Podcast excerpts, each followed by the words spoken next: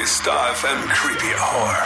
Mit deinen Horror-Hosts Baby Blackcraft und Wolfie.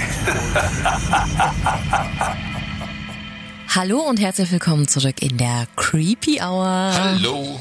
Na, Na? bist gut drauf? Total. Ich fand auch das Feedback zur, zur Birthday Bash Folge super gut. Das kam total gut an. Wir sollten wahrscheinlich mehr labern. Es war auch mega witzig letztes Mal und ich habe mir dort die Folge nochmal angehört und wie du geflext hast in diesem Quiz und wie du alle niedergemacht hast. Nee, war äh, mega Spaß gemacht, auch mal zu dritt so eine Folge zu machen. Ja, oder? Von dem her sollten wir einfach jede Woche Geburtstag feiern. Ja, und wir haben sogar schon ein privates ähm, Waldgrundstück angeboten bekommen. Oh Gott. Inklusive creepy Kapelle und allem drum und dran und einer Geistersaga. Also von daher, finde ich, steht der nächste Ausflug schon, ne? Das heißt, wir werden irgendwann wieder aus dem Wald senden und dort eine Podcast-Folge aufnehmen Auf jeden und ich Fall. werde mir dann das Geheule von euch zwei anhören müssen. So, Hilfe, Wolfi, rette mich. Nein, das sagen wir nicht. Ein Blatt, um Himmels Willen, das hat sich bewegt. Ich finde Wahnsinn, wie ich deine Stimme nachmachen kann. Total, das ist ja fast wie die KI. Ich bin begeistert. ja, also wie gesagt, super gutes Feedback. Also anscheinend können wir sowas öfter machen. Ja. Jetzt steht ja erstmal was ganz anderes auf dem Zettel die nächsten Wochen. Du bist ja voll angespannt, was das Thema Charity bei uns betrifft, ne? Immer. Für, für alle, die es nicht wissen, wir haben ja auf beiden Stationen in Berlin und Nürnberg immer zum Jahresende tolle Charity-Aktionen, in denen wir tolle, tolle Vereine aus der Region unterstützen und dafür Spenden sammeln. Und äh, Wolfi, du hast das große losgezogen, du bist bei der Berliner Charity am Start, sendest da drei Tage durch, richtig? Genau, drei Tage am Stück. Das haben wir letztes Jahr zum ersten Mal so gemacht mit dem lieben Chris zusammen. Da gehen wir dann Mittwoch früh ins Studio und Freitagabend aus dem Studio raus. und ähm, das hat mega Spaß gemacht im letzten Jahr. Super viel zusammengekommen und es roch ein bisschen schwierig nach den drei Tagen im Studio, aber Kann ich mir sonst gar nicht eine sehr schöne Sache. Puma-Käfig lässt grüßen wahrscheinlich. Ja, tolle Sache. Ja, und dann bist du fertig und dann kommst du am Mittwoch gleich hier Und dann Natürlich. geht's hier mit dem Zweitagesmarathon weiter. Nürnberger Charity, das nächste große Ding. Ganz anders vom Ansatz, weil hier immer so ein Happening vor Ort mit Livebands und allem drum und dran. Beides für sich einfach tolle Sachen, macht man gern, weil es wirklich für tolle Sachen sind, kann jeden dann zu nur anraten, mal reinzuhören, sich informieren. Online, StarFM App, starfm.de, da findest du schon alle Infos. Und wenn du denkst, das ist unterstützenswert, freuen wir uns, wenn du mitmachst. Voll. Und es gibt auch noch was richtig, richtig Cooles über Lose zu gewinnen. Wir haben zwei. Eine ist schon hier, die andere ist in Berlin. Richtig, richtig, richtig krasse Gitarren da. Signiert, also die sehen so schon richtig geil aus, von Parkway Drive. Mega cool, Rock im Park, Rock am Ring, Headliner und jetzt bei uns auf der Gitarre, auch mit Bildern und allem drum und dran, auch das alles in der App und auf starfm.de. Für einen Zehner kannst du dir dann losholen, also falls du Fan bist. Große Empfehlung, was einfach so ein Herzensprojekt, glaube ich, von uns allen ist, ne? Ja, die durch Charity. und durch. Voll. Und weißt du was? Na? Wenn die Folgen, die kommt jetzt morgen raus, wir sind super spät dran. Wenn die heute, du hast es vorher nein, nein, so, wir ja. sind nicht spät dran. Wir haben uns nur so gefreut und wollten die Vorfreude auf die neue Folge so lang wie möglich zelebrieren, dass wir den letzten Zeitpunkt gewählt haben, sie aufzuzeichnen. Laber nicht, wir sind viel zu spät dran. Es ist jetzt 12.04 Uhr und morgen in 25 Stunden muss die Folge online sein. Ich wünsche dir jetzt schon viel Spaß, das Ding noch heute über Nacht zu schneiden. Solange wir nicht 24 von den 25 Stunden reden, kriege ich das hin. Würden wir aber bestimmt auch schaffen. Ich Und äh, nächsten Freitag tatsächlich, also morgen kommt jetzt die Folge, nächsten Ja. Freitag kommt dann auch eine Folge und nächsten Freitag kommt einfach auch noch unser Merch-Drop. Also es geht jetzt Schlag auf Schlag, Merch-Drop, Charity, bam, bam, bam, bam, Was gibt's denn da beim Merch Drop so als Teaser? Haben wir doch schon erzählt. Soll ich Haben das jetzt? schon? Ja, ja. mach in ruhig der- noch. Vielleicht hört ja jemand jetzt diese Folge und hat die letzte nicht es gehört. gibt ein Hoodie, es gibt ein T-Shirt und es gibt eine coole Bauchtasche. Stimmt, ich erinnere mich an Mhm. das schwierige Prozedere der Auswahl der Bauchtasche. Genau, da bin ich sehr gespannt. Ich hoff, hoffe ein bisschen auf Sold Out. Wir haben eine relativ kleine Stückzahl äh, geordert und wäre schon fett. Wäre ein richtig cooles Weihnachtsgeschenk, wenn die Dinger Sold Out gehen. Also sprich, direkt am Freitag, dann geht's los. Voll. 1.12. Es haben sich auch voll viele schon den Countdown ähm, gespeichert auf Social Media. Also vielleicht ist es ein gutes Zeichen. Und ich habe voll Bock, im Sommer dann auf Festivals oder so unterwegs zu sein und unser Merch zu sehen. Ja, da da würde ich mega. mich am allermeisten drüber freuen. Ja. Aber okay, so Wolfi. Ähm, nach der ganzen Feierei und den ganzen schönen Dingen wie Merch und Charity habe ich dir natürlich heute wieder den grausamen Ernst des Lebens mitgebracht und quasi im Gepäck für dich. Und ich sag's dir jetzt schon, Na? es wird sehr düster. Und zwar Dark Web düster. Warnhinweis. Der nachfolgende Podcast beinhaltet Themen wie Mord, Gewalt und Sexualverbrechen und ist deshalb für Zuhörer unter 18 Jahren nicht geeignet. Der Inhalt könnte Zuhörer und Zuhörerinnen verstören oder triggern. Der Fall heute führt uns nach Dallas County im Bundesstaat Missouri. Dort wurde am 25. August 2021 ein Vermisstenfall gemeldet. Bei der verschwundenen Person handelte es sich um die 33-jährige Cassidy Rainwater. Zuletzt gesehen wurde die junge Dame einen Monat zuvor, also Mitte Juli 21 einen Monat? Ja, da wurde leider erst relativ spät reagiert, was ein bisschen an Cassidys Lebensumständen lag. Also lass uns da mal einen Blick auf die 33-Jährige werfen. Gerne.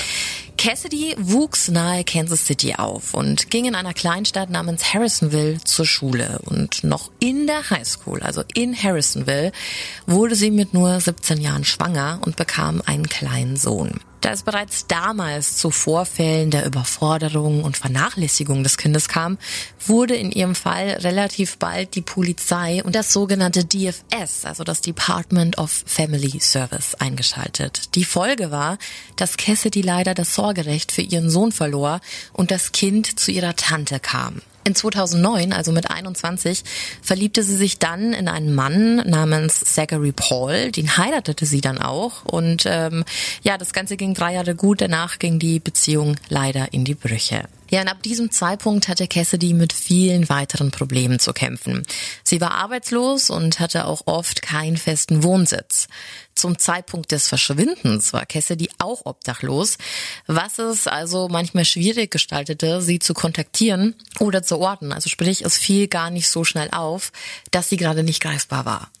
Es gab zwar auch immer wieder Termine mit dem sogenannten DFS und ihrer Tante Cora, die hatte nämlich das Sorgerecht für ihren Sohn. Und zu denen ist Cassidy eigentlich auch immer wieder erschienen, denn es war die einzige Zeit, in denen sie eben, ja, ihren Sohn sehen durfte. Als dann bekannt wurde, dass Cassidy das letzte Mal eben bei so einem Treffen im Juli gesehen wurde und ab da dann nicht mehr, niemand hatte mehr was von ihr gehört, wurde sie eben am 25. August von ihrer Tante Cora als vermisst gemeldet. Gab es irgendwelche Informationen, zum Beispiel, wo sie sich zuletzt aufgehalten hatte oder sowas? Ja, die gab's. Die waren allerdings ein bisschen schwammig. Ähm, sie wurde das letzte Mal eben gesehen bei diesem DVS-Treffen. Und da wurde sie auch von einem Mann abgeholt. Den hatte sie damals allen anderen in der Gruppe als James Rainwater vorgestellt.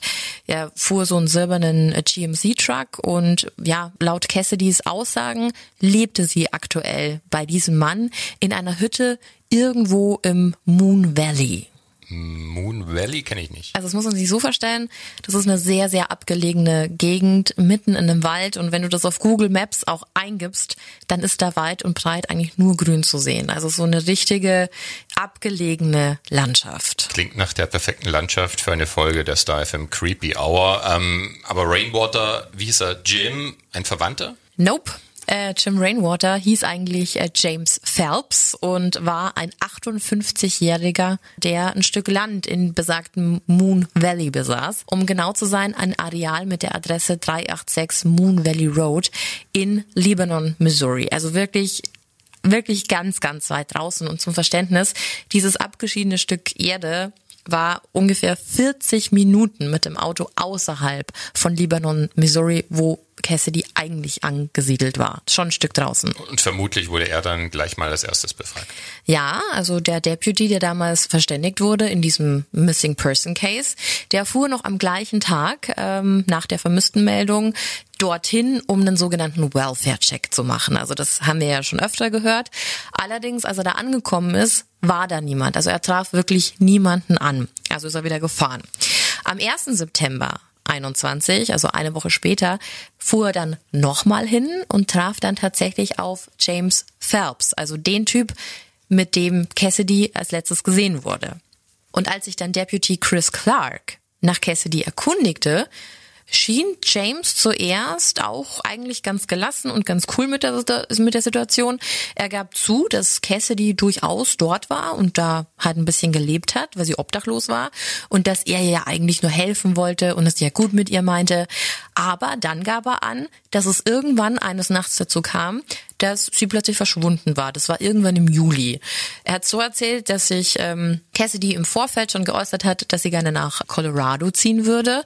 Deswegen hätte er sich nicht gewundert, als dann irgendwann ein Auto nachts vorfuhr und äh, Cassidy einstieg und davonfuhr. Also sie war dann eigentlich einfach verschwunden und er dachte, sie hat sich nach Colorado abgesetzt und hat seit diesem Zeitpunkt im Juli angeblich nie wieder was von ihr gehört. Also plausibel, oder? Also absolut trustworthy, der Dude. Alleine mit einem Wald, mit so einer Hütte. Und dann heißt ja, die wollte doch schon immer weg von ihrem Sohn. Ein bisschen schwer zu glauben, oder? Also ich kann mir zumindest nicht vorstellen, dass man das alles so dokumentiert aufgenommen hat und sagte, okay, nein, er ist definitiv raus und wir suchen uns lieber einen anderen Verdächtigen. Nee, also irgendwas riecht hier sehr, sehr seltsam. Ja, so ging es dem Beamten vor Ort auch. Aber was willst du machen? Cassidy war ja eine erwachsene Frau und hatte auch eine bestimmte Vorgeschichte und wurde somit auch als Rumtreiberin eingestuft. Also eigentlich gab es keinen Grund, weiter nachzubohren. Und ähm, man muss jetzt schon dazu sagen, so wie du es gerade gesagt hast, der Typ war schon sass, ne? Also die, ja. die, die Polizei hat schon gemeint, so der ist irgendwie suspekt und irgendwas stimmt da nicht. Aber wie gesagt, was willst du machen, wenn es gar keine Hinweise gibt? Konnten ja jetzt schlecht alles auf links drehen. Ein Hoch auf die Unschuldsvermutung, trotz allem. Ja, und dann verging ein Monat. Ein Monat weiter ohne irgendeine Spur oder irgendeine Nachricht, irgendein Lebenszeichen von Cassidy. Da war einfach nichts. Ja, bis, bis das FBI einen anonymen Cyber-Tipp erhalten hatte. Was uns jetzt zu dem sehr düsteren Teil der Geschichte bringt. Denn am 16. September 2021 ging eben dieser Tipp über ein Hinweisportal des FBIs ein. Und im Betreff stand Cassidy. Jemand schrieb, dass die angehängten Fotos aus dem Dark Web stammten und es eindeutig die 33-jährige Mutter aus Missouri wäre, die man dort sehen konnte. Und das erste Foto, das zeigte ein Waldgebiet mit einem Käfig und darin zu sehen war eine fast nackte Frau, die dort allen Anschein nach gefangen gehalten wurde. Die anderen Fotos, es waren insgesamt sieben, zeigten noch verstörende Aufnahmen, wie zum Beispiel Cassidy aufgehängt an einem sogenannten Gantry Crane. Bei uns heißt das Portalkran, welcher zum Beispiel benutzt wird, um erlegtes Wild, also Wildtiere von oben bis unten aufzuschneiden, um die auszuweiden. Und in den nächsten Bildern sah man dann auch, was genau mit Cassidy dort gemacht wurde. Und ähm, ja, hat so ein bisschen die, den Prozess ihrer Zerstückelung und Ausweidung gezeigt. Also sprich, irgendjemand, wer auch immer, stand jetzt, hat diese Bilder gemacht von ihr, hat die ins Darknet gestellt, entweder um sie zu verkaufen oder um andere zu unterhalten. Vielleicht noch den einen Satz zum Dark Web dazu. Ich weiß immer noch nicht, ob da jeder so äh, 100% weiß, um was es geht. Und für mich ist das auch immer noch extrem weit weg, die ganze Nummer. Aber ich glaube, man kann sich so ein bisschen vorstellen als Internetseiten, die in keiner Suchmaschine aufploppen oder mhm. so, die du gezielt eingeben musst. Und es gibt so gewisse Übersichtsseiten, die dich in gewisse Richtungen lenken. Kann man das so beschreiben? Ja, genau. Es ist eigentlich ähm, ein sehr böser und verbotener Teil des Internets. Wenn wo, wo Geschäfte ja, abgeschlossen werden, genau. wo man Waffen kaufen kann, wo Hitmans beauftragen genau. kann. Also alles das, was man sonst im legalen Rahmen nicht machen oder ja. anbieten kann, gibt's eben im Dark Web oder Darknet. Und ähm, genau, also diese Fotos, die stammten auf jeden Fall als anonymer Tipp beim FBI, was ja auch schon eine große Nummer ist, ja, in Verbindung zu Cassidy. Und die waren eben auch mit ihrem Namen gelabelt, was ja schon sehr, sehr eindeutig ist. Und ja, jetzt ist einfach die Frage, wie kamen die dorthin und was ist da genau passiert? Die nächsten Schritte waren, dass das FBI natürlich umgehend das zuständige County, also das Dallas County, verständigte und ähm, ja auf diesen vermissten Fall Cassidy Rainwater hinwies, der ja dort gelistet war. Und weil James Phelps beim ersten Mal ja bereits so unglaublich seltsam wirkte und sich die Umgebung der eingeschickten Bilder wirklich sehr mit dem Grundstück von Phelps deckten, machten sich die Beamten dann auch sofort auf den Weg dorthin. Diesmal aber mit Verdacht und Beschluss. Und jetzt war es auch nicht nur ein Deputy, der dahin gefahren ist, sondern mehrere schwer bewaffnete Beamte. James Phelps wurde tatsächlich auch angetroffen und sofort festgenommen. Aus dem Bericht des Dallas County Sheriff's Office, aus dem ich diese ganzen Infos hier habe, geht auch ganz klar hervor, dass nicht nur das FBI und das Dallas County, sondern auch noch das Green County Sheriff's Department involviert waren, da es so ein extremer Fall war und man in diesem Fall keinen Fehler bei dem Durchsuchungsbeschluss bei der Umsetzung machen wollte. Und eine Woche lang wurde auf dem Grundstück alles ganz genau untersucht. Alle elektronischen Geräte wurden beschlagnahmt. Der Kran von den Fotos wurde hinter der Hütte gefunden und in der Hütte selbst fand man ebenfalls Blutspuren. Aber das wirklich schockierendste an dieser ganzen Geschichte, das fanden die Beamten dann aber in dieser Hütte, in diesem Haus, und zwar im Gefrierfach. Ich will das wahrscheinlich nicht wissen, aber du wirst wahrscheinlich ins Detail gehen. Ja, also hier auch nochmal expliziter Hinweis, ne? Es wurde eine Tüte mit Fleisch gefunden. Und das kam den Beamten sofort seltsam vor, weil ein Datum draufgeschrieben war. Und zwar der 24.07. Und das Fleisch, weil man eben schon so eine Vorahnung hatte, wurde sofort ins Labor geschickt, um das Fleisch in dem Gefrierer mit Cassidys DNA zu vergleichen. Und leider gab es einen Treffer. Zusätzlich wurden noch Überreste menschlicher Knochen verteilt auf dem kompletten Grundstück gefunden. Also ich glaube, da muss man nichts mehr der Fantasie überlassen, was da passiert ist. Gab ja dann vielleicht auch digitale Beweise in die Richtung, wenn die Fotos dort gemacht wurden. Ich weiß nicht, ob man dann Kameras hatte oder irgendwelche Stative oder was da alles dazugehört, um das überhaupt äh, online zu stellen. Also es gab solche Hinweise und es gab mehrere Fotos, also sogar mehrere Fotos als die, die es schon bereits über, über die Meldung vom FBI gab.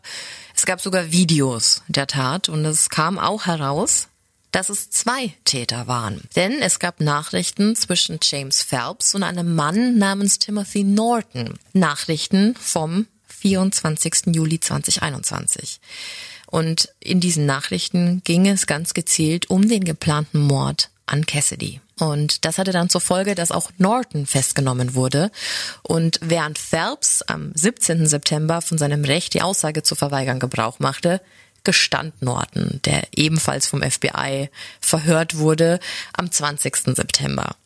Zuerst hat er alles bestritten und hat gesagt, er weiß von überhaupt nichts, er kennt keine Cassidy und hat die auch niemals gesehen.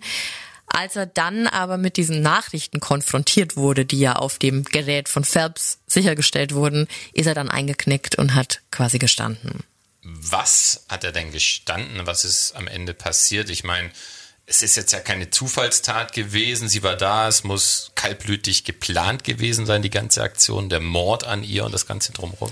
Ja, also Norton sagte aus, dass ihm Phelps sagte, er soll vorbeikommen, wenn Cassidy schläft. Also das war der Plan. Phelps hätte ihren Schlafplatz bereits am Boden schon so platziert, dass er sich sehr nahe der Tür befand, um somit quasi einen einfachen Zugang zu ihr zu haben. Weiter gab er an, dass er, also Norton, Cassidys Beine festgehalten hätte, während Phelps sie dann mit Hilfe einer Plastiktüte erstickt hätte. Nachdem Cassidy dann tot gewesen sei, hätten die beiden kurz gewartet, er hat es als Pause betitelt, um sie dann nach draußen zum Kran zu bringen. Und er sagte auch dabei aus, dass Phelps alle weiteren Schritte ausgeführt hätte. Also er sprach davon, dass James Phelps Cassidy ausgeweidet und zerstückelt hat. Erst als alles erledigt gewesen sei, hätte ihm Norton dann geholfen, die Leichenteile wieder in die Hütte zu bringen, um sie dort in der Badewanne abzulegen. Also das war die ganze Geschichte von Norton. Und so steht es auch als Geständnis im offiziellen Bericht des Dallas County Sheriff's Office. Im Abschlusssatz heißt es dann auch, dass Norton anschließend durch Deputy Darren Cheek wegen der Freiheitsberaubung und dem Mord an Cassidy verhaftet wurde, also gleich anschließend an das Geständnis. Okay, und jetzt mal kurz durchatmen. Also es ist schon eine unglaublich grausame Vorstellung, oder? Es ist wieder so ein Fall, wo so null Hemmschwellen einfach wieder da sind, wo anscheinend nichts ihn zurückgehalten hat, äh, diese Dinge zu tun. Aber ich warte noch so ein bisschen äh, auf diesen Käfig mhm. von den Bildern. Also als du erst von den Käfigbildern erzählt hast, war ja noch gar nicht klar, dass sie da äh, tot anscheinend dann schon drin war oder wo sie davor da drin mhm. gehalten oder wie war? Ja, da gibt's für mich auch noch so einige Ungereimtheiten. Denn es muss ja durch diese Fotos, die du gerade angesprochen haben, ja, Beweise dafür gegeben haben, dass sie ja schon vorher gar nicht auf diesem Grundstück normal mit ihm gelebt hatte, sondern dass sie wirklich wie so ein Tier im Käfig gehalten wurde. Ja. Und Vielleicht wurde, um das jetzt mal mit dieser Story abzugleichen, sie ja zum Schlafen in die Hütte gebracht. Ich weiß nicht. Es, also ich finde es super schwierig. Es gibt auch, ähm, und da komme ich später noch dazu, eine Aussage beziehungsweise vielleicht auch keine Aussage. Und dieser Fall wird auch keine Closure bringen. Also das, so viel kann ich schon mal verraten. Es ist ein super weirder Fall, in dem wahrscheinlich sehr, sehr viele Menschen sehr, sehr viele Verschwörungen hineininterpretieren könnten. Aber was mich hier nicht loslässt, ist was anderes. Nämlich die Tatsache, wieso diese Bilder überhaupt im Dark Web waren. Also warum war dieses Fleisch im Gefrierer? Warum war es mit einem Datum versehen? Und warum hat man diese Bilder im Dark Web gefunden? Weil man sehen möchte, von wem man 100 Gramm kauft? Ich denke auch. Also das wird zumindest Sinn machen. Ich weiß ja nicht, wie viel sie am Ende an Fleisch gefunden haben. Also es wäre natürlich jetzt nochmal eine bestialische Stufe höher, aber vielleicht konnte man sich da, an dem Tag gab es das und einen Tag später das. Vielleicht war das dann Schritt für Schritt. Vielleicht geht es da auch um Verwesungsgrad oder so. Vielleicht wollte es jemand haben, wenn es schon ein bisschen weiter, mhm. keine Ahnung, ich aber das ist doch, das ist doch die Idee dahinter, oder? Also, dass es einem sofort in den Kopf schießt, ja. dass man sich denkt, das war eine Geschäftsidee von ja. Norton und Phelps.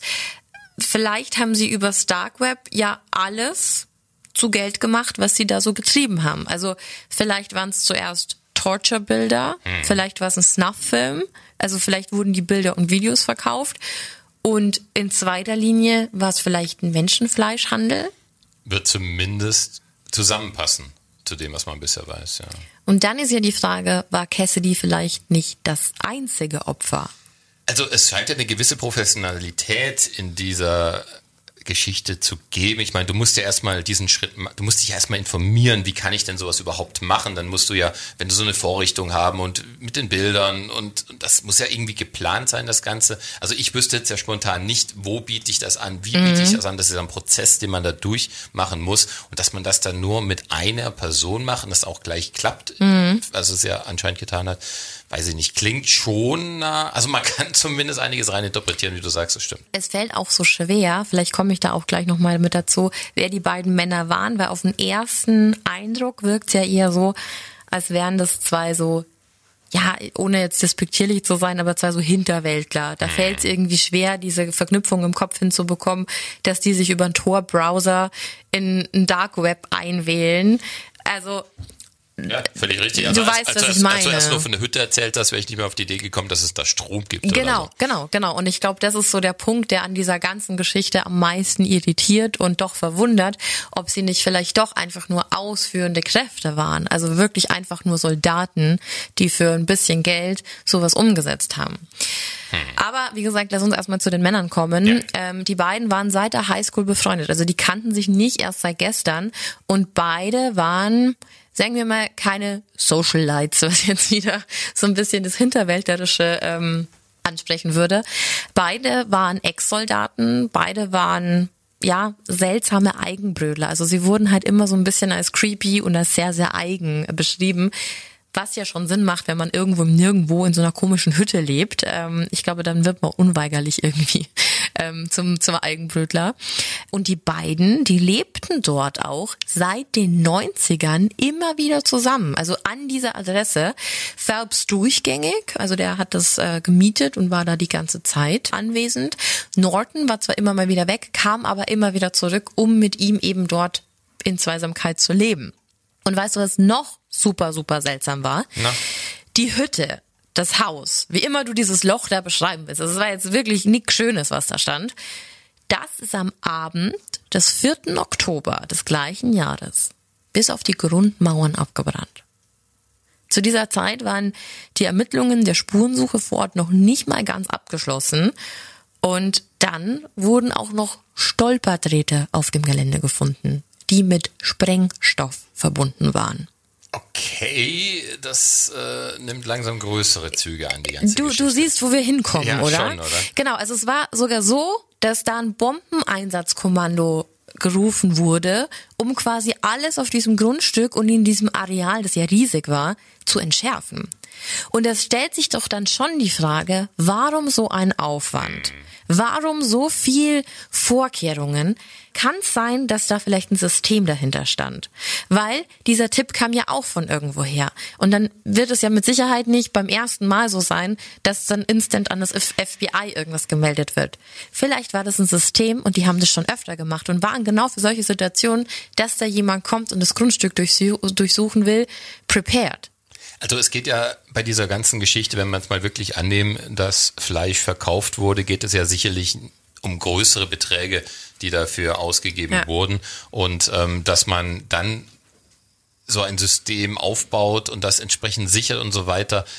Es spricht auf jeden Fall alles gegen eine Einzeltat, Mhm. die, ach komm, wir machen das jetzt mal aus irgendwelchen Trieben oder was weiß ich für Gründen her. Eine gewisse Organisiertheit drückt auf jeden Fall durch. Und soll ich dir noch was Unheimliches erzählen? Na? Dieser anonyme Tipp, der soll tatsächlich aus Deutschland gekommen sein. Okay. Also jetzt mal ganz ehrlich, wer das Dark Web nutzt, der wird sicherlich auch schon mal was von VPN gehört haben und so, ne? Ähm, Solltest du aber für die drei unter unseren Zuhörern, die es noch nicht benutzt haben, vielleicht doch nochmal ja, erklären. ja, also das ist eigentlich, ähm, es sollte eigentlich jeder auf dem Handy haben. Das ist so ein ähm, so ein Programm, mit dem du halt einfach deine Daten verschlüsselst, deinen Standort verschlüsselst. Also das heißt, wenn du jetzt in Nürnberg sitzt, dann wird dein Handy anzeigen, dass du vielleicht in Portugal sitzt. Einfach nur, um dich zu schützen. Das gibt auch noch so Dark Web Monitoring. Also es sollte wirklich jeder haben. Ähm, ich finde, wir sollten jetzt eigentlich einen VPN-Sponsor haben, weil wir das gerade sehr gut anpreisen. Aber es ist wirklich ein Creepy Hour Hit-Tipp. Also installier dir das, es kostet nicht viel. Es lohnt sich wirklich immer, wenn man einfach viel, viel geschützter ist. Und deswegen glaube ich auch, dass die Person, die das gemeldet hat, vielleicht saß die gar nicht in Deutschland, aber ich fand es trotzdem irgendwie weird. Also du liest es Ja, auch überall total. und so. Schon ein bisschen unheimlich. Ähm, Zumal man mit Armin Maivis und so ja auch irgendwie eine, eine, eine deutsche Vorgeschichte hat, was sowas angeht. Da gibt's auf jeden Fall eine Szene, da gibt's auf jeden Fall, äh, ja, Bedarf, wenn man das so sagen kann. Wir haben ja schon mal eine Kannibalismus-Folge gemacht. Von daher irgendwie, irgendwie noch so ein, so ein weirder, so eine, so eine weirde Kirsche auf der Je, je, Sahnetorte. näher, je näher so eine Geschichte kommt, Mhm. umso intensiver ist sie einfach. Das ist, ob das bei Krieg ist oder bei solchen Geschichten, das ist einfach so. Ja, und äh, alles, was ich dir jetzt erzählt habe, ist natürlich ist klar, dass die True Crime Community da auf den Plan gerufen wurde, oder? Also Ja, dieser klar. ganze Fall, der bietet ja Spekulationen noch und nöcher. Und es gibt wirklich hunderte Theorien dazu und sogar YouTuber und Podcaster, die auf diesem Gelände rumschleichen.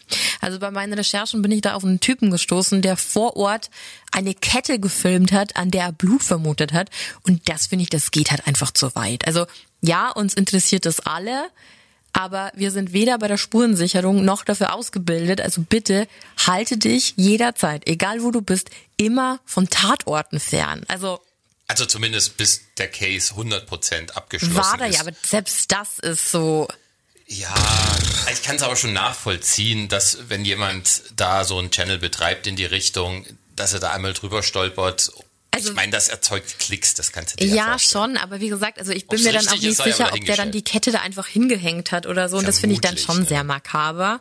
Und das Ganze ging sogar so weit, ich meine, das war ja ein sehr beschauliches Örtchen und das war ja alles sehr abgelegen, dass es sogar irgendwann einen sehr emotionalen Facebook-Post von dem Sheriff's Department gab. Der war leider nicht mehr verfügbar, aber ich habe ihn gesehen und habe dann auch selber, war dann stundenlang auf dem Facebook-Account dieses Sheriff's Department. Die feiern auch Halloween und so, ganz süß. Auf jeden Fall. Was haben die denn da geschrieben? Das war ein sehr, sehr persönlicher Post, dass die ganzen Hobbydetektive mit ihren ähm, Cheeseballs doch bitte einfach im Keller von Mama und Papa bleiben sollen und die Arbeit den wirklichen Detektiven beziehungsweise Ja. Ermittlern ähm, überlassen sollen. Und ähm, dass wenn man vorhat, ihr schönes, beschauliches Örtchen zu besuchen, dann ist man herzlich willkommen. Aber wenn man nur da ist, um sich auch an dem Leid von anderen zu ergötzen, dann soll man doch bitte, also Sie haben es sehr harsh ausgedrückt, dann sollen wir doch bitte wegbleiben. Und äh, fand ich aber irgendwie verständlich, ne? Also irgendwie, ja. Vor allem möchte das Dorf natürlich auch nicht nur mit dieser Sache in Verbindung gebracht werden. Es ist ja ein sehr einseitiger Tourismus Ja. zumindest, den man da Ja, einzieht. ja, ja. Ja, keine Ahnung. Also ich finde es wirklich, ich finde also den Fall, ich verstehe, warum das Leute interessiert, weil man einfach so viel mehr dahinter vermutet. Also auch dieses dieser Brand, dieses Feuer, der wurde nicht durch einen, durch einen Stolperdraht ausgelöst. Ne? Am 15. Oktober wurde das bekannt gegeben, 2021, dass der Grund für das Feuer tatsächlich auch Brandstiftung war Okay. am Tatort. Also wieder ein Grund mehr zu denken, dass da schon mehr hintersteckt, als einfach nur zwei Hillbillies, die, keine Ahnung, die einen auf einen schlechten Rob Zombie-Film machen. Ehrlich gesagt spricht dafür fast überhaupt nichts mehr. Nee, es Also- wirkt alles nach Verpfuschung oder, ne, oder Verschleierung Ja. und ganz, ganz komisch. Es gab auch äh, in der Zeit, in der Untersuchungshaft, mehrere Interviews nur mit Timothy Norton. Phelps hat gar nichts gesagt, aber der Norton, der war auch schon so ein seltsamer Typ. Und wie vorher schon gesagt, passt die Aussage nicht mit dem Käfig und den Vermutungen zusammen. Also irgendwie hat sich der auch aus allem rausgeredet und war, war ganz wirr. Und ähm, das Schlimme an dieser Geschichte, die kommt erst noch, weil man sich so sehr nach Aufklärung sehnt. Man wünscht sich zu wissen, haben die das öfter gemacht? Was ist da passiert? Steckt da mehr dahinter? Und eigentlich haben ja alle auf diese, auf diese Verhandlung gewartet, Ja, ne, auf dieses Trial. Und am 17. November 2021 wurde die Anklage durch die Staatsanwaltschaft veröffentlicht. Die lautete auf First Degree Murder, Kidnapping und Abandonment of a Corpse, also das Zurücklassen einer Leiche. Und dann, nach dieser Anklage, gab es keine Aussagen mehr und keine Verhandlung. Ach, wieso, wieso keine Verhandlung? Im April 23, also dieses Jahr, Ja. haben beide, Timothy Norton und James Phelps, einen Deal gemacht. Und den kennen wir bereits aus dem Michael Peterson-Fall. James Phelps ist den sogenannten Alford Plea Deal eingegangen. Musst was- noch mal erklären, Ja, was bedeutet, dass es, dass er nicht zugibt, schuldig zu sein, aber anerkennt, dass es genügend Beweise für eine Verurteilung gibt. Er hat quasi somit seine Strafe zu lebenslanger Haft ohne Aussicht auf Bewährung angenommen, weil es dann keinen Prozess gibt. Er hat einfach diese Strafe angenommen, weil er wusste, er wird verlieren, Ja. aber mit dem Alford Plea Deal sagst du quasi, ich bin unschuldig, aber ich gehe jetzt in den Knast. Und Timothy Norton, der hat hingegen einen Guilty Plea Deal zugelassen. Also der gab zu, den Mord ersten Grades begangen zu haben. Darauf folgte dann auch keine Verhandlung, weil er hat es ja angenommen, er hat es ja zugegeben und erhielt auch wie Phelps eine Strafe zur lebenslangen Haft ohne Aussicht auf Bewährung. Und dessen Urteil wurde am 24. Juni dieses Jahres ausgesprochen, aber es gab keine Verhandlung. Nichts. Keine Staatsanwaltschaft, keine Verteidiger, keine Aussagen vor Ort, keine Beweismittel, keine Zeugen, nix, weil die einfach damit fein waren, okay, dann sperrt mich weg. Das stinkt doch. Ja, weil in dem Zug ja noch an, andere Dinge hätten herauskommen können und äh, wer weiß, was da noch alles passiert wäre. Vielleicht wollte er so einer größeren Strafe umgehen, die ja in dem Zuge vielleicht gekommen wäre, weil andere Sachen noch ans Licht gekommen wären. Aber vor allem hinterlässt einen halt mit einem riesengroßen Fragezeichen über dem Kopf. Und das ist schon. Durch diesen Plea Deal haben sie ja auch die Todesstrafe abgewandt, ne? Also, ja, dachte ich gerade noch im Hinterkopf. Das müsste ja dann sonst quasi der Fall gewesen sein. aber sie kommen halt trotzdem nie wieder raus und Dass man den Deal überhaupt eingehen darf, wenn die Beweislage so erdrückend ist. Naja, verurteilt ist verurteilt, ne? Und Norton hat am Anfang auch in diesen, in diesen Interviews auch noch gesagt, er würde für sich selber die Todesstrafe fordern. Deswegen weiß ich nicht, warum er dann auf diesen Plea Deal, also auf diesen Guilty Plea Deal eingegangen ist. Also Guilty Plea. Der Alford Deal ja auch nochmal eine ganz, ganz fiese Nummer, das nicht zuzugeben, wenn es einfach Fotos und Videos gibt, wo irgendwie, also man, man versucht ja auch mit so einem Deal auch immer die Verwandten und Angehörigen zu schützen, damit da nicht mal alles wieder hochkocht und ne, aber wirklich befriedigend ist sowas nicht.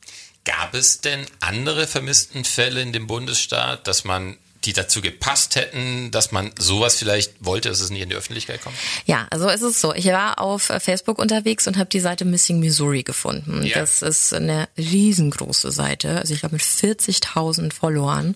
Und da ploppen halt gefüllt wöchentlich vermissten Fälle auf. Ist jetzt in Amerika aber generell so ein Ding, dass man, glaube ich, gar nicht mit Europa oder Deutschland vergleichen kann. Ich weiß nicht, ob ich dir schon mal von dem sogenannten Amber Alert erzählt habe, den ich selber dann in den Staaten ganz oft mitbekomme. Ich glaube nicht. Der Amber Alert ist immer ein vermisstes Kind. Und ähm, dann kriegst du auf dein Handy, also sobald du halt in, in einem Netz bist, kriegst du dann automatisch auf dein Handy. Und dann steht da Amber Alert und dann steht da sofort drin Missing Person, dann steht die Beschreibung von dem Kind und darunter auch immer gleich noch, wer vermutet wird, dass dahinter steckt. Die haben auch riesige große Billboards, an denen du vorbeifährst, also so, so digitale. Mhm. Da steht dann auch Amber Alert, Foto von dem Kind und daneben unmittelbar das Foto von dem Verdächtigten. Also das, das würde hier gar nicht gehen. Also ich, ich weiß du, so auch nicht, ob ich das gut finde. Kannst du falsch beschuldigt werden. Da ploppt dein Bild aus auf irgendwelchen ja. Zufällen, du hast nichts damit zu tun und exactly. der Mob lyncht dich. Ja, ja, genau. Aber dieser Amber Alert ist halt schon gut, weil dann Leute relativ schnell reagieren können und mehr die Augen offen halten. Und ich werde auch nicht müde, das zu erzählen. Mir ging es ja in Orlando so, als ich 2014, 15 das erste Mal in Amerika war, war ich mit einer Freundin dort.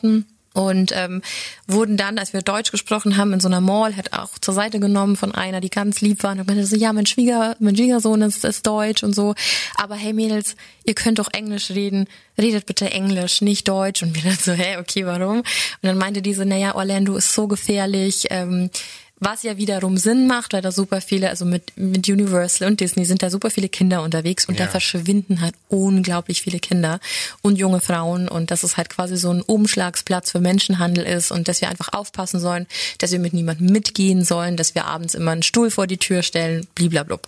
Dann ist mir das erstmal aufgefallen, als wir dann bei Walmart oder Target waren, wie viel, wie viele vermissten Zettel an dieser Pinnwand dort hängen. Also es ist wirklich erschreckend und es sind nur Kinder. Krass.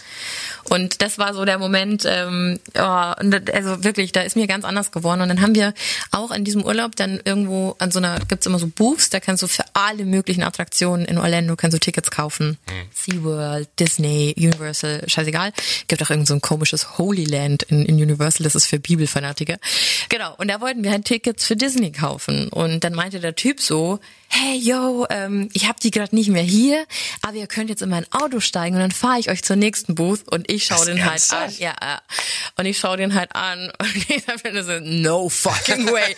und habe dann zu, zu meiner Freundin gesagt auf Deutsch, lauf. Und dann sind wir einfach losgelaufen, wie zwei so, wie zwei so Gestörte einfach. Aber da wurde mir ganz anders. So, ja, also ja und ähm, mh, und da muss man echt echt krass aufpassen. Und wie es in Missouri ist, also es gab es gab da noch Verstrickungen. Also die Mutter von Cassidy wurde zehn Jahre älter als sie auch umgebracht und die wurde auch in diesem Areal umgebracht und gefunden. Die ging einfach eines Tages in den Wald, kam nicht mehr zurück, dann wurde sie tot gefunden. Und es gibt da wohl sehr, sehr viel mehrere ja, Auffälligkeiten, dass da Leute mal verschwinden. Also das sind alles auch so Leute, die ganz gerne unterm Radar liegen, weil ja. sie eben so wie Cassidy Schwierigkeiten haben, obdachlos sind, keine Bezugspersonen haben. Und von daher würde so eine Hütte irgendwo im Nirgendwo im Wald ja dann schon irgendwie für so ein Business Sinn machen. So horrormäßig diese Vorstellung ist, aber ja. Vor allem, wenn nachgewiesen ist, dass das einmal passiert ist, wie gesagt, es fällt wahnsinnig schwer zu glauben, dass das ein Einzeltat war. Ja. Boah, man steht jetzt so völlig unbefriedigt da, wenn man so. diese Geschichte hört, weil die hat so Potenzial, sich so noch auszuweiten mm. und dann kommt, was weiß ich, noch irgendeine Untergrundorganisation hinzu oder was, also man, man kann ja sehr, sehr, sehr tief graben ja. bei so einem Fall. Das ist auch so ein Boah. schmaler Grad zwischen Verschwörung und man übertreibt jetzt total. Ja, das ist aber richtig. Aber eben auch der Gefahr, die ja von dem existenten Dark Web ausgeht es ist ja kein Geheimnis, dass es Menschenhandel gibt und dass es ganz, ganz viele schlimme Dinge auf dieser Welt gibt. Dass dieses Haus, also das hat sich ja nicht von alleine angezündet. Es spricht alles dafür, dass man irgendwelche Beweise vorsichtshalber noch vernichten wollte, Irgendwas die vielleicht wollte man doch vertuschen. noch gefunden würden oder so. Und man weiß ja immer nicht, wie weit dann Kontakte reichen, wer da mit drin hängt, wer vielleicht korrupt ist, wer da mitverdient. Wow. Also wie gesagt, es ist super schwierig, da nicht in so eine ja, wie gesagt, so Three from Hell, Firefly äh, Vermutung zu kommen, dass dann auch der Deputy noch mit drin hängt und so. Aber es ist schon beängstigend und das ist ein super krasser Fall. Ich weiß, der war jetzt nicht super lang und nicht super groß, aber ich finde sehr intensiv und ich wollte den unbedingt machen, als ich von dem gehört habe, weil ich mir dachte, das kann doch nicht wahr sein. Ja, und der nimmt einen halt mit, weil jeder wird jetzt noch weiter rumrätseln und für sich noch seine fünf Gedanken zum Thema machen, was jetzt da vielleicht eventuell wirklich noch dahinter steckt. Ja, und tut mir eingefallen, bitte nicht diese Reddit-Scheiße lesen und so, weil also diese Bilder, die gibt's ja dann auch und ja. so. Und ich finde, das muss man nicht tun. Ne? Also es ist schon schlimm genug, wenn man sich das vorstellt, aber es gibt halt, wie gesagt, ein, ein richtig krasses Reddit Rabbit Hole, in das man, in das man da eintauchen kann. Und natürlich gibt's da Fotos, Videos. Du, du hast auf alles Zugriff, wenn du, wenn du da willst, aber tu es einfach nicht, weil es ist ähm, schon widerlich genug, das einfach zu hören. Hör lieber den passenden Podcast. So sieht's aus. Ja, das war die Folge für heute, Intensiver beziehungsweise der Fall. Fall für heute. Ich finde es nicht gut, dass ich so unbefriedigt zurückgelassen werde. Das ist so ein bisschen angetriggert und Ja. äh, ich dachte, also so gefühlt ging es jetzt erst richtig Ja, los. ja, voll. So ging's mir auch. Und wie gesagt, also hätte es jetzt zumindest noch eine Verhandlung gegeben. Ja, genau. Weißt du, irgendein emsiger Staatsanwalt, der da was aufdecken will oder ja noch Hints und da Beweise und dann ist das noch aufgetaucht und ein Zeuge hat sich gemeldet. Das alles wäre noch so viel zuträglicher zu dieser Geschichte gewesen, weil man dann irgendwie noch besser einordnen hätte können, was denn da wirklich passiert ist. Aber durch diesen Schweinedeal, der da veranstaltet wurde, und dieses gefühlt von allen Beteiligten, inklusive Behörden, dieses Stillschweigen, setz dich in die Zelle, verreck da und äh, sprich nie wieder darüber, boah, lässt einen irgendwie so voll, voll komisch zurück. Es ist ein bisschen wie wenn man eine neue Serie gefunden hat, die einem gefällt und die endet mit einem Cliffhanger und wird danach eingestellt. Ja, ja, ja, genau. Mindhunters, by the way. Aber auf jeden Fall fand ich das einen wirklich spannenden Ist Fall, er. der einen sehr ratlos zurücklässt, finde ich. Nächste Woche habe ich aber auch schon was vorbereitet und da wird's historisch. Du willst jetzt also auch mit einem Cliffhanger enden und dann stecken wir die Produktion der Creepy Hour ab sofort ein. Nee. So schnell wirst du uns nicht okay, jetzt los. wird historisch. Ich brauche noch drei, vier mehr Schlagwörter. Axt, wohlerzogene junge Dame, reicht eigentlich schon. Und wenn du jetzt gut wärst in dem Spiel, das du selber erfunden hast, dann wüsstest du jetzt auch, über wen wir sprechen. Ich denke so ein bisschen nach, aber ich glaube, ich komme da nicht drauf. Äh, Ich bin gespannt. Okay, wir werden über Lizzie Borden sprechen. Ah, schön. In diesem Sinne, vielen Dank fürs Zuhören. Bleib gesund. Das sowieso. Creep it real. And scary on. Bye bye. Tschüss.